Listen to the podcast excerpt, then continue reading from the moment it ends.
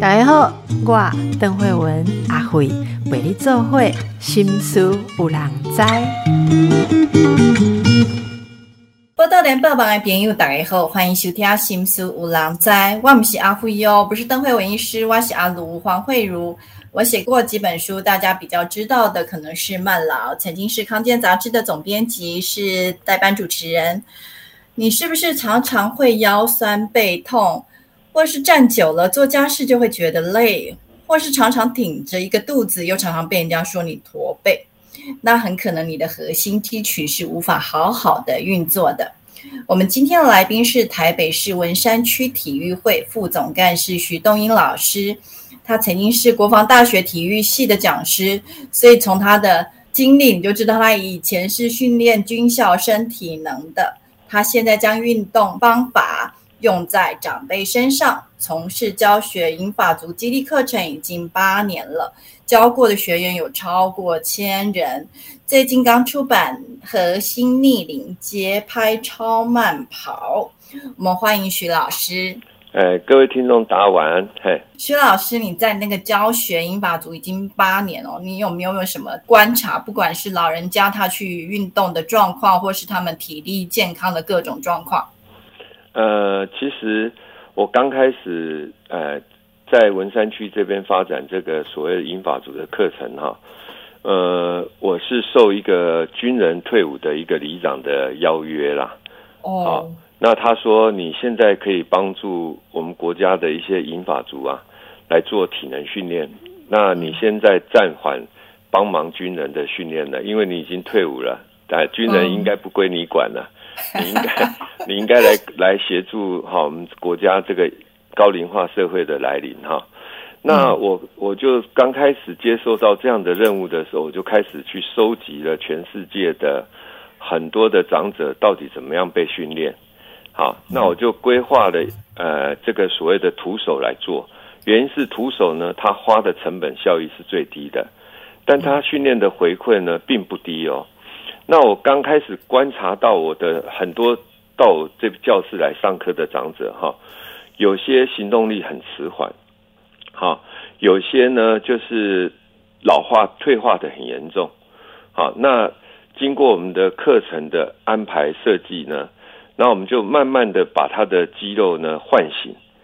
好，其实肌肉都存在，只是他肌肉没有去被刺激嘛，那我们就透过瑜伽垫呢让。长者躺下来，利用自身的体重啊，去做等长跟等张的肌肉收缩训练。好，然后我们观察的结果呢，这八年来呢，呃，其实越来越多人喜欢这种课程。我其实也有收了最近半年哈，收了一个所谓的 Parkinson 的症状的一个大姐。哦，她严重到走路啊，就走一走就会跌倒，走一走就会跌倒那一种程度。然后，而且她的尿失禁蛮严重的，哇！那行动不稳定，那结果她被我训练大概四五个月而已，一个礼拜只来上一天课。但是这个大姐应该回家有很认真自己按照我的课程在做，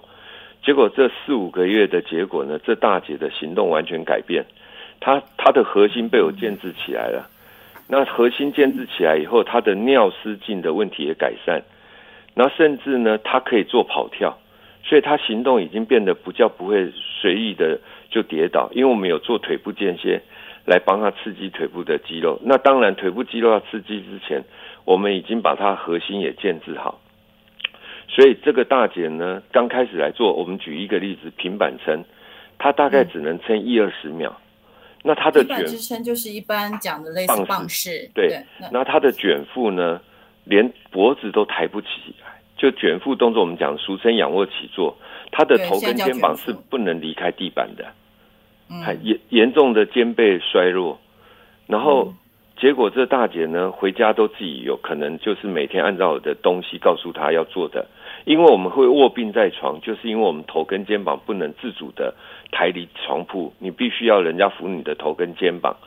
所以你的上腹部的核心跟你的肩背弱化。就会影响你卧病在床，这是我观察老人家模仿老人家起床动作，我发现哦这些肌肉很重要。然后呢，这个大姐就很认真的去执行我的课程内容，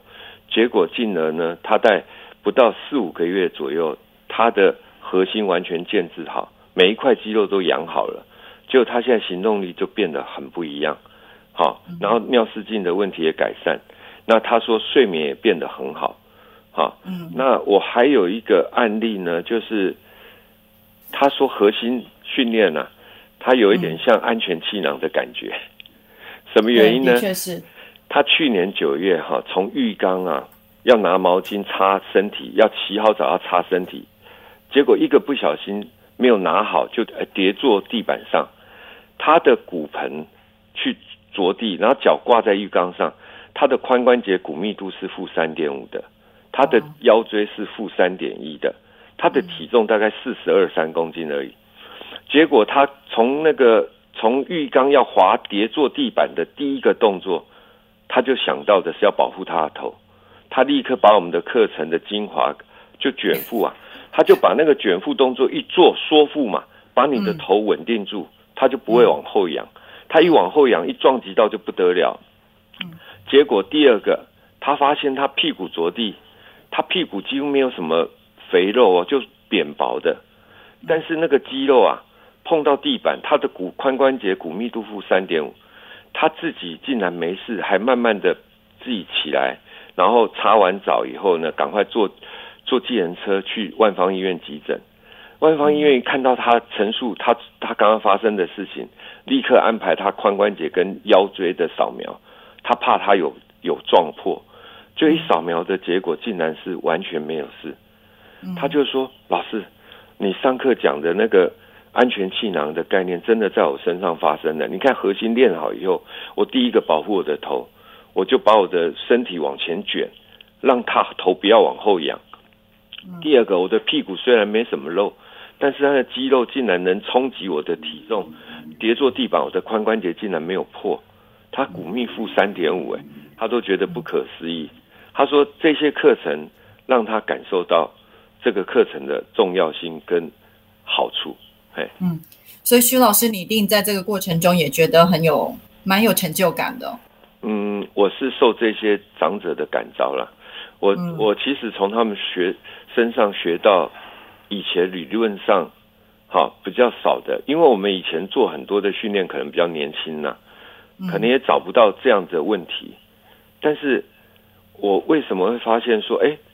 我我设计课程很很简单一件事情，既然要帮助老人家嘛，那老人家有什么需要我们帮助，我就去想为什么会卧病在床。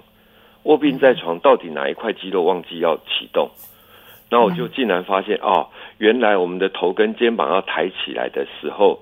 你的和上腹部的核心肌肉必须要缩短，他的身体才有办法离开自主离开床铺。然后我们翻身呐、是侧腹部核心，你们翻身的时候侧腹部不缩短的话，它是不能翻身的啊、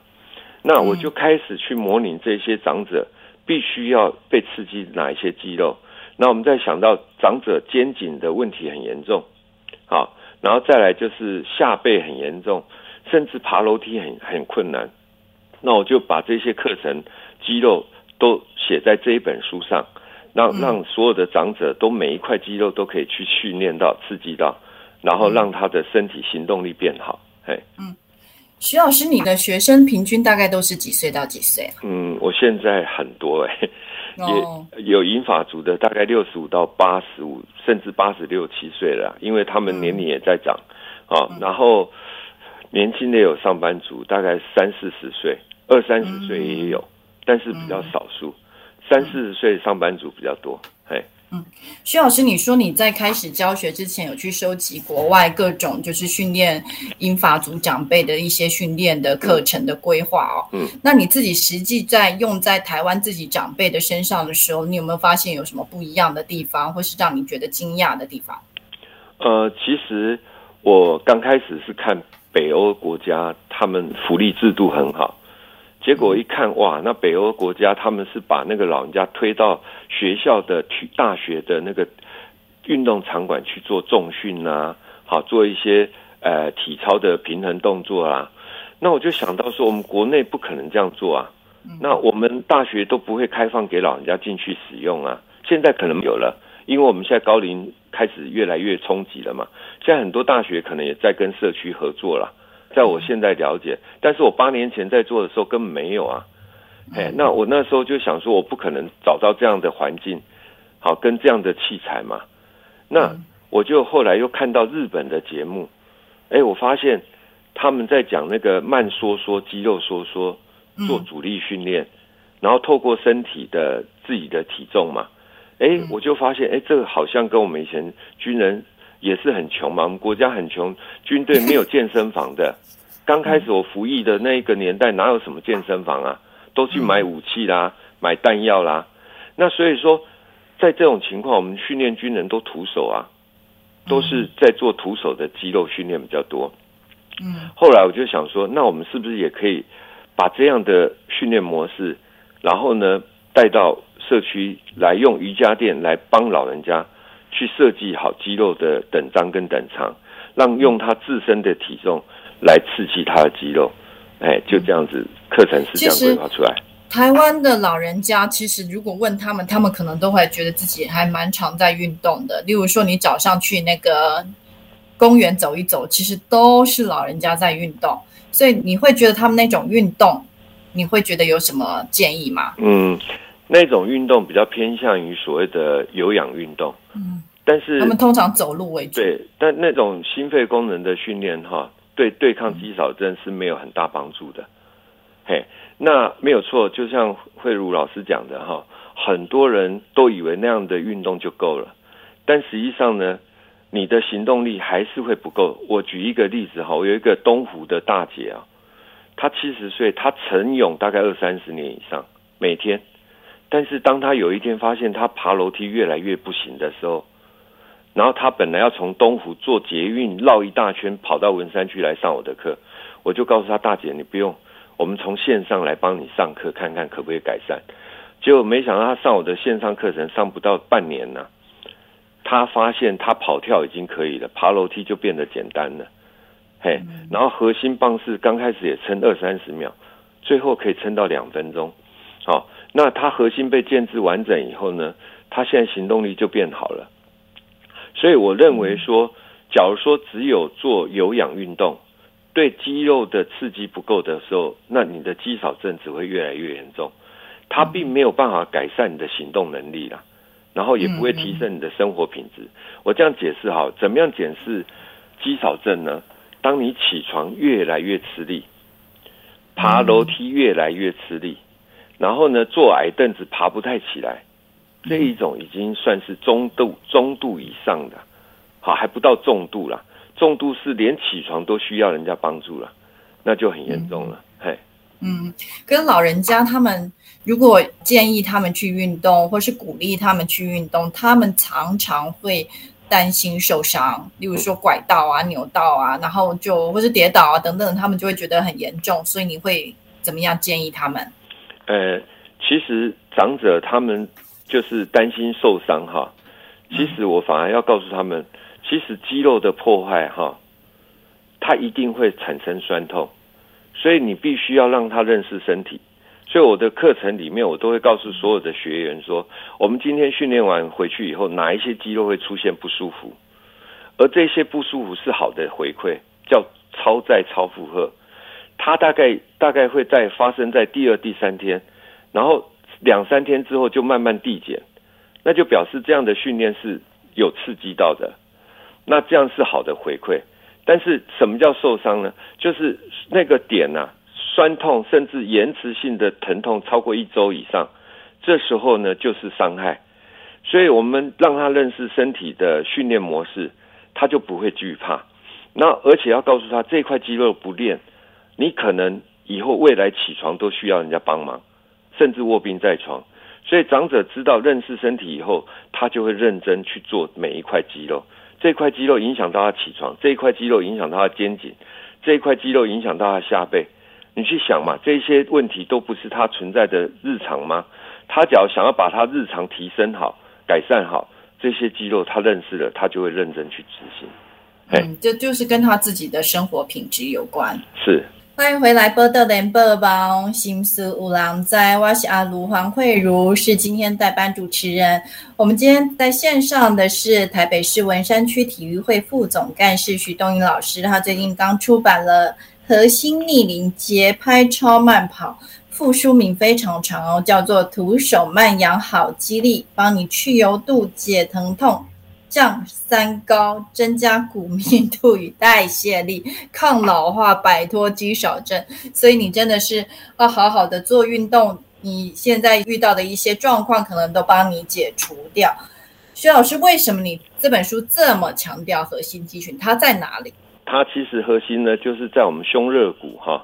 胸肋骨下面，好往下走，然后到我们的胯腰肌这附近上来，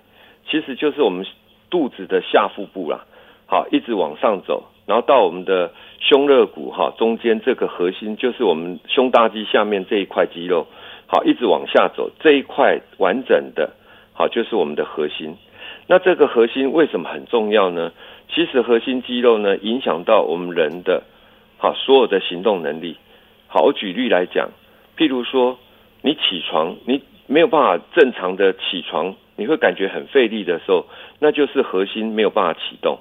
然后你爬楼梯为什么用手爬，而不是用核心去带你的腿上下呢？很多人以为爬楼梯啊是脚出问题，实际上不是脚出问题啊，是核心出了问题。他核心没有办法跟随。然后呢，坐矮凳子为什么站立不起来？很多人也都以为是腿的问题哦，实际上也是跟核心。他核心没有力量，所以他要用他的手去撑他的核心起来。它才有办法站立起来，所以核心呢，它影响到我们日常的每一个动作，好，所以你看我们走路啊，走路为什么脚迈不出去啊？都在原地慢慢的拖地在走路，其实那也跟你的核心有出了问题，影响的你的髋关节活动能力，所以你的脚抬不起来，而造成你是下腹部的核心出了严重问题。那很多膝盖痛的哈。我最近，我大概这八年来，我观察很多长者膝盖退化的，我其实发现他并不是大腿出问题，股四头肌这里出问题，跟臀大肌，他是下腹部核心出问题。也就是说，我们的髋关节上来这一块下腹部核心，因为下腹核心出了问题以后，他他的下腹部就举他的腿起来，他没有办法举起来的时候，可见他下腹部核心是弱化的。那当他下腹部核心弱化，他的髋关节就使不上什么力的时候，大腿就会代偿啊。大腿一代偿，使用过度，膝盖就痛了。然后呢，下腹核心不好，它的正后方的就是下背部。所以下腹部核心不好的人呢，经常腰酸背痛。这也是我观察长者的时候呢发现的问题。我今年一月哈受邀到中国医药大学的竹北分院去跟。骨科医生呢，还有新陈代谢科医生，就是抗老化这一群医生呢，去分享，他们听的都很震惊呐。我说你会肩颈酸痛啊，不是只有肩背出问题，是因为你的胸大肌还有上腹部核心出问题。因为我们身体的正反嘛，正反肌肉会牵引嘛，因为你都不去练这一块肌肉，你的肩背肌肉跟着差，所以不只是你要练背部，还要练正面的肌肉。好，那你的下背跟你的下腹是相对应的肌肉，所以我们讲说，我们身人体的核心在哪里？在我们的终端呐，就是身体的中间。那这个中端脚不好，当然你上面也不好，下面也都不好啦。嗯，日本叫体干。哎，对，体干的位置，嘿。嗯，可是那个核心肌群是不是不只是前面，就是身体的前侧、后侧这一段也是啊？后侧就脊柱肌那一些，就保护我们腰椎的那一些肌肉啊。实际上呢，我就发现说，所以我们的课程呢，除了做正面肌肉之外，好，我的课程设计很简单，从上腹部，然后两侧腹部，然后下腹部，然后再来翻过身体的时候，是从上臂就做腹地推撑的时候，用一个关节动啊，会牵引四片肌肉动，它的上下左右的肌肉都会训练到。你看，我们做腹地推撑的时候呢，腹地挺身的动作是用你的肘关节跟肩关节在活动，所以它肘关节、肩关节附近所有的肌肉都会联动。嗯，哎，那深蹲呢是膝关节跟髋关节活动，所以深蹲呢是把你膝关节、髋关节附近的肌肉也可以联动，嘿，嗯。所以我们就是按用关节的活动呢来带动肌肉牵引，然后用自己的体重呢来让身体达到刺激等张等长的效果，嘿。嗯，通常我们觉得爬楼梯或者是从椅子上站起来，或是矮椅子上站起来，会觉得是臀腿无力的那个没有办法发动臀腿的力量。可是老师的观察是说，他可能连下腹的核心肌群、下半部分的核心肌群，事实上是主要是因为来自那个的那里地方的无力。对这个部分真的跟我们原本知道的会有点不一样，你可不可以再多解释一下你看到长者的状况？呃，我观察到长者哈，就是说，像我训练很多长者，他都说他退化性膝关节很严重。好，然后呢，我就观察的他的腿部肌肉其实并没有说太弱，然后反而是哦躺下来的时候，我们叫他做，我们课本呃我们的书本有讲到屈膝伸腿。屈膝伸腿的时候，就是腿的重量去复合嘛，去刺激下腹部嘛。那屈膝伸腿的重量很轻，所以原则上一般的长者还可以做得了。但是直膝举腿的时候呢，直膝举腿那个阻力变得很重，很多长者做不到，他举不到就是。脚是直的，膝盖对不要弯的，这样对对对子一个是上下的意思。对对对，哦啊，动作要慢哦。这个动作一定要跟我的那个影片的口令一样，要慢，慢慢牵引肌肉。因为当你快速收缩的时候，其实你一边是正面收缩，另外一边就快速伸展。你脚腰椎已经有滑脱会有问题的人，你脚用快速的话，其实对腰背的脊对对那个对脊椎会产生很大负面影响。嗯，所以我们的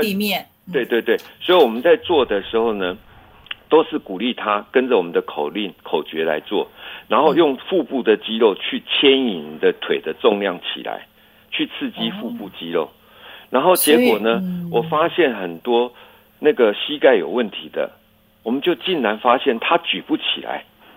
哦，他举不起来，那可见就是这一块肌肉影响到他的膝盖疼痛啊。那后来他被我们改善到什么程度？练了大概三个月、半年以后，发现他举腿的能力变好了，他下腹部核心有力量了，他的膝盖疼痛就会递减，甚至不见。我有很多打 PRP 的学生啊，就是打玻尿酸那些 PRP 的哈，嗯，训练一段时间以后，嗯都不用再打啦。为什么？因为把他的下腹部核心建制好，大腿就不用分担那么多啦，所以他膝盖就不痛了。嗯，哎，这这个我去骨科医生演讲的时候，骨科医生都支持啊。原因在哪里？因为我们很多骨科医生叫病人做复健，都叫他们坐在椅子上，把那个脚伸直，膝盖呃那个脚对脚趾头脚背勾回来，他只是刺激，对对对，对，他只是刺激他的股，四头肌啊。对，但是问题现在不是股四头肌出问题，哎，是下腹部核心出问题。为什么？大腿的上来髋关节是不是？髋关节上来就下腹部啦。那源头在下腹部才对啊，并不是在大腿啊。因为为什么？因为你的髋髋活动能力受限嘛，所以你的大腿代偿太多力量，所以你的膝盖就不舒服啦。那你只要把下腹部建制好的时候，你的髋关节活动能力变好，大腿就不用代偿啦，那你的膝盖就得以舒缓啦。哎，这是我观察长者看到的一些现象。嗯，这很有趣，跟我们一般知道，就是说，只要是要活动，都会觉得要练下肢臀腿的力量，所以原来也呃核心的下半部还是很有关系，而且可能还占主要的因素。可是是那部分会不会很难练？所以我们课本里面有讲到哈，就是说你出街的人可以先做屈膝，哦，用屈膝来先做，因为屈屈膝的阻力变很轻呐、我们讲说在健身房加铁片的概念嘛，嗯就是加重量。那你只要觉得屈膝做起来太轻松了，那你就改做直膝。那直膝呢，刚开始做，譬如说人家做十下，你做三五下也很好。然后做不了的时候，再用屈膝来再把完未完成的继续做。嘿，啊，做到最后能够做到十下，我可以保证你整个下肢、好膝关节完全退化的问题都改善很多了。所以就是躺在地面上，但是你那个腰的地方有一个幅度，是不是要贴平地面？呃，假如说我我观察长者是怎么样呢？嗯就是他身体偏瘦的人，嗯太瘦的人哈，所以他腰椎会拱起来嘛。对，那我们就会建议他把手藏在他的腰背下面。哦，去支持他。那假如说比较肉比较多的，我们就讲说比较肉肉的，他其实插在腰背上反而更不舒服，坐起来不不好。那他我就建议他放在旁边，放在髋关节旁边就好，手压着地板就可以。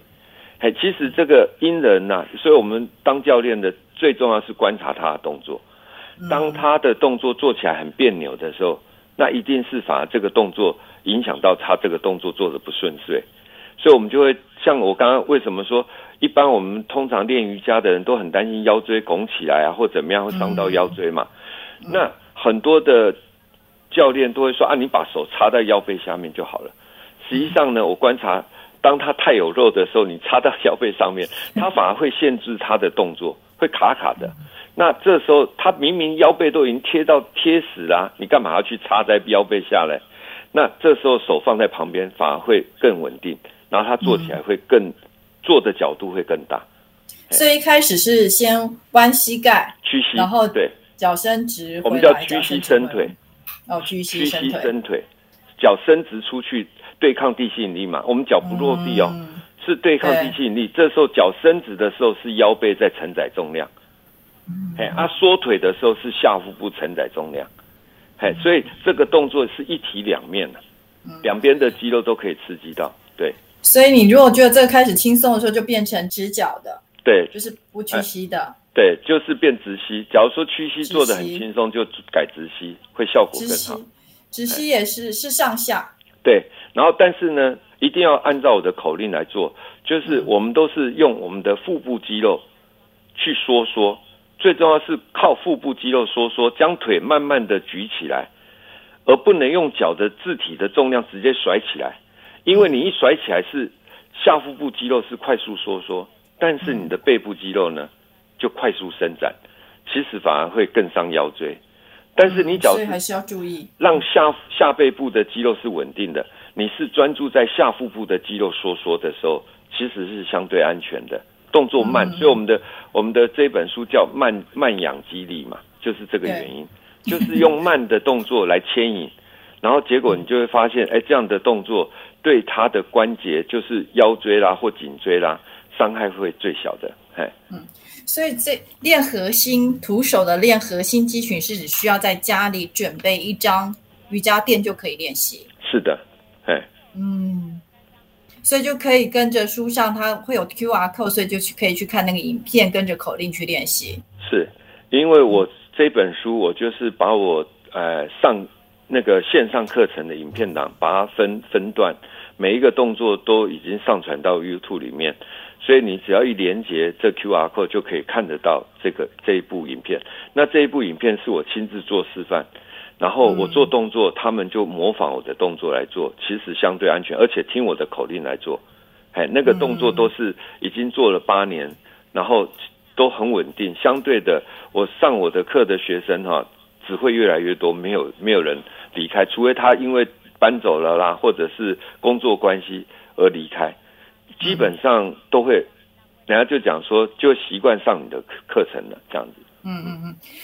不过就是在练长辈的那个肌力呀、肌肉的部分，现在也有一些辩论，会有不同的看法。像有些人会觉得需要，因为长辈的肌肉流失的速度越来越快，所以我们需要去用大重量去。建立他的肌肉或维持他的肌肉，那徐老师的看法是什么？嗯，其实大重量我也都支持，我没有说反对，但是碍于说，我刚刚一直强调的设施设备，好人力，这个对国家来讲，假如说能够做得到，那我们当然很支持。但是问题来了，大重量大肌肉训练，它可能只适合某一些顶端的人。好，就所谓的他财力负担可以，好，因为你去想找一个私人教练一对一的话，可能就是两千块一一千五到两千块，那一般人财力够吗？那我们这个呢，甚至便宜到有时候一堂课免费，就是公益时段，好，那有些呢一堂课五十块，然后但是收了二三十个甚至五六十个人，其实它的投资成本效益很低的，那所有的人都可以。来做这种课程，然后呢，我刚刚一直强调说，练大肌肉、大重量，对身体的肌肉贡献是当然相对会大，但是它不是人人可做啊。那我我们现在推广这个运动模式是人人都可以执行的。那我刚刚也强调，就是说，我们真的需要练到那么大吗？才能支持我们的生活吗？还是够用就好？然后让我的后半辈子生活的精彩就好，行动力不受限，然后活动能力不受限，甚至解决我日常比较容易发生的肩颈啦、下背啦、上下楼梯啦，或者是坐矮凳子起不来啦、蹲马桶站不起来啦，这些生活功能都解决了。那我觉得这样就够了，不是吗？欢迎回来，波特联播榜新书五郎在，哇西阿鲁黄慧茹，是今天的代班主持人。在我们线上的是台北市文山区体育会副总干事徐东英老师，他现在在啊从事教学引法足激励课程，教过学生有上千人。他最近刚出版了。核心逆龄节拍超慢跑这本新书，接下来要请教我们刚刚第一段也讲了为什么老啊老人运动这么重要，为什么核心肌群这么重要？我们接下来要请教那个超慢节拍超慢跑就是什什么意思？呃，其实这个节拍超慢跑哈是源自于超慢跑，这源自于日本有一个女医生呐，龟速跑。那它是什么叫龟速跑？它就是定义就是大概四到六公里的走路速度，只是把走路速度转换成超慢跑，就是跑步的速度啊，跟超慢呃跟走路速度是盖等的。好，那为什么会多加节拍呢？因为我发现呢，我训练军人的体能很久一段时间，那我就看了很多的那个那个到底人家怎么训练一般的马拉松跑者。后来我就发现说，我书本里面有讲到，就是说一百八十拍节拍，它跑起来是最省力量的。就像我们车子在高速行驶下，高速行驶下有没有？为什么车子引擎转速固定的时候油耗最省？那我们一百八十拍就是我们的步频是固定的，所以这个时候我们这样解释好了，一百八十一分钟一百八十步频跟一分钟一百五十步频哈，一百五十步频。落地接触地板的时间是比较久的，所以当你的脚落地地板的时间久的时候，肌肌肉流失力量就会相对大，所以你会越跑越喘。那你脚碰地的时间短促的话，它跑起来反而更省能量的。所以你步频多的意思就是步伐比较小的意思吗？是是是，步频快，步伐就会小，那重量落地阻力就变小。哦，所以就有一点像轻松的小跑步的那个感觉。那其实呢，各位听众就可以设计这个，就是把那个节拍器啊设计好，然后你就把它设定一分钟啊一百八十，然后两拍，然后你就会听到这样的声音，你就可以听到这样的声音。哦，所以可以自己用手机来设定那个节拍。对对对，然后我这书本里面也会教各位怎么样去下载 App。好，就是说，你只要把这个这个节拍下载好以后呢，你就可以用这个节拍器打开，在家里哦，原地跑都可以。然后你就打开你最喜欢看的剧，追剧，啊，然后或者是看球赛，或者看电影。所以我这个叫追剧神器啊！你只要把这个节拍器一打开，为什么讲说这样就有效果呢？其实我们的心跳。是决定能量消耗的大小。好，假如说我们在家既然有追剧或者看电视、看球赛或者看电影，你是坐着看，坐着看的心跳率大概六七十嘛，健康的人。那你假如说站起来原地超慢跑的时候，用这节拍器跑的时候呢，还会六七十吗？不会嘛，一定会达到九十甚至一百到一百一嘛。那你假如说这样子来跑步的话，你时间一拉长，你的心肺功能改善，那心肺功能改善呢，就改善你的血管。那所以三高都会很怕这种运动模式，有氧运动。那我的很多长者学生呢，因为这样跑以后，甚至被医生停药。哎，他本来要服用高血压或者糖尿病的药，甚至那个血血脂的药，也都因为大量的做有氧运动以后，医生就发现他的所有的检测都回到正常值以后。慢慢的就建议他递减药量，甚至最后停药，不需要再吃那三高的药。那其实因为这个，我有一个学生哈，他五十二岁，他他一样哦，他原来糖尿病前期哦，然后嗯那个脂肪肝前期，然后因为医生告诉他两件两个选择，一个服药，一个运动。后来他找到我，那找到我就建议他做有氧运动。你相信吗？三个月他的健检报告、哦，空腹血糖一百二十左右降到八十九，然后那个那个糖化血色素从六点六降到五点七，就标准值哇。的。然后他的脂肪肝肝发炎指数哦，一百二十三降到二十三，所以他就发现说这种模式，而且他跑一年以后，体重减了二十四公斤，哇。嘿啊，但是他每天跑大概跑两个小时，他不是一口，气跑完。两个，小时很久哎、他不是一口气跑完，他是一整天，哦，有空就跑，哎、有空就跑，而且你只要每天有十分钟，你只要找出十分钟，你可以一直这样累加十分钟。那你累加的越多，你去想嘛，原来你这个时间坐在那里看电视，你只是把它站起来原地跑，那你跑得越多，体重管理就成功，血管管理、三高管理也会成功，那你的健康就慢慢找回来。而且当你可以跑跳的时候，走路根本不会有问题，不是吗？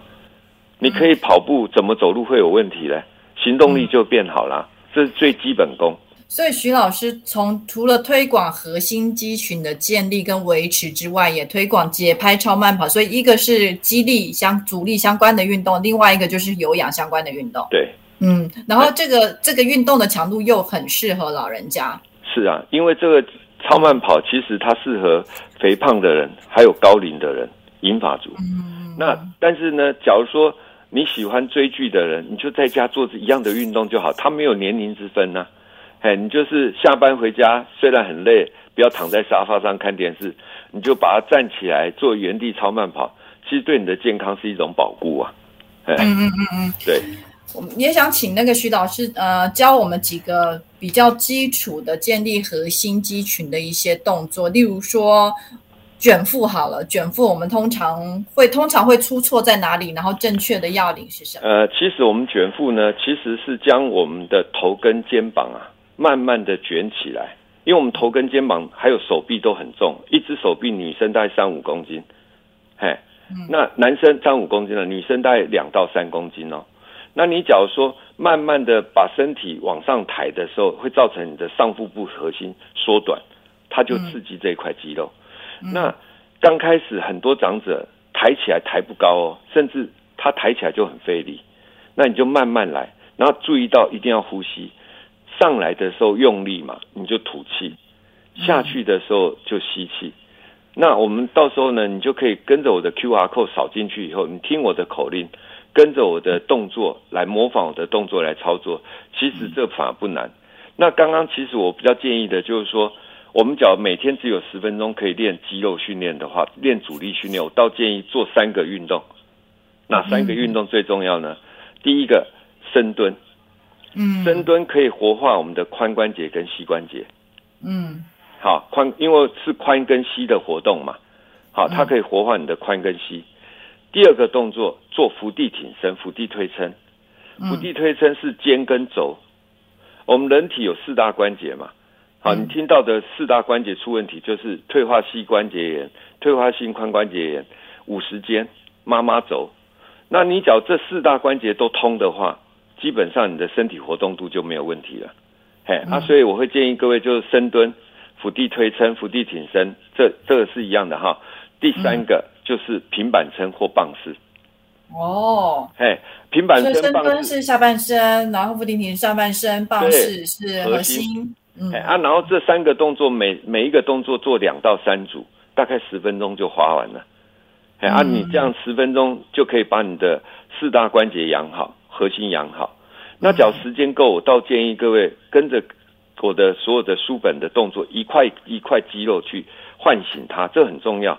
你那个是紧急状态之下，哦，时间不够，只有十分钟，你就做三个动作的保养。那时间够的话，就请你各位跟着我的书本的动作来做，会对各位的肌肉好呈现不一样的结果。嘿，嗯，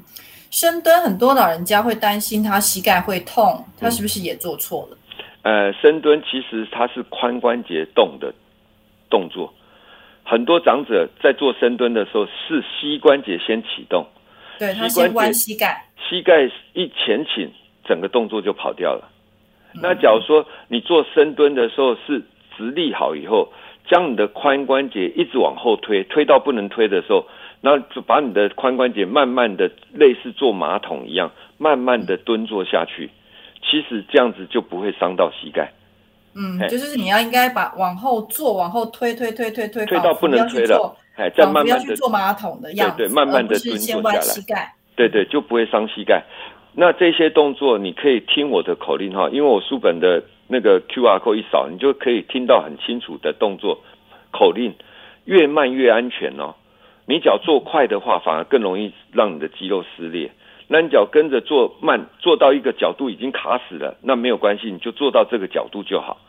那你慢慢做，当你的肌肉越有力量的时候，它牵引的角度也会越来越大。